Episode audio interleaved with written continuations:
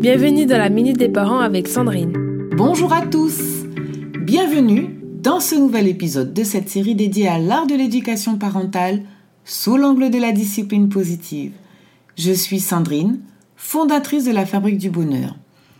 Aujourd'hui, nous verrons l'importance de la cohérence entre nos paroles et nos actes. Très chers parents, que vos choix éducatifs soient teintés d'éducation positive ou non, les enfants sont excellents pour déceler les failles dans nos raisonnements. Il est donc essentiel d'être flexible sur certaines règles tout en étant ferme et en exprimant des attentes claires pour vos enfants. Ce qui signifie que dire non puis céder quelques instants plus tard sous la pression de vos enfants ne transmet pas un message cohérent de même que lever une punition rapidement parce que vous la jugez excessive à la fin. Si vos enfants parviennent à vous faire changer d'avis en insistant, le respect envers vous risque de s'amenuiser.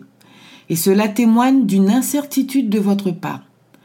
Retenez qu'une promesse doit être tenue, de même qu'un refus. Maintenez donc vos décisions, même si vous pensez avoir été trop sévère.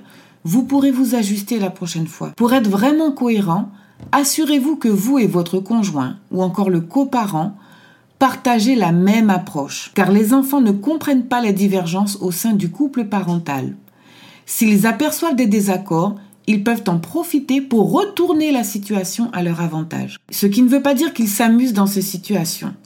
Ils perçoivent juste une opportunité de tirer profit d'une situation conflictuelle, même si celle-ci les attriste. En résumé, très chers parents, Maintenir une cohérence entre vos paroles et vos actions est un élément clé de l'éducation parentale. Je vous donne rendez-vous demain matin pour une nouvelle chronique. Pour plus d'informations, rendez-vous sur mon site www.fabriquedb.com. C'était la Minute des Parents avec Sandrine.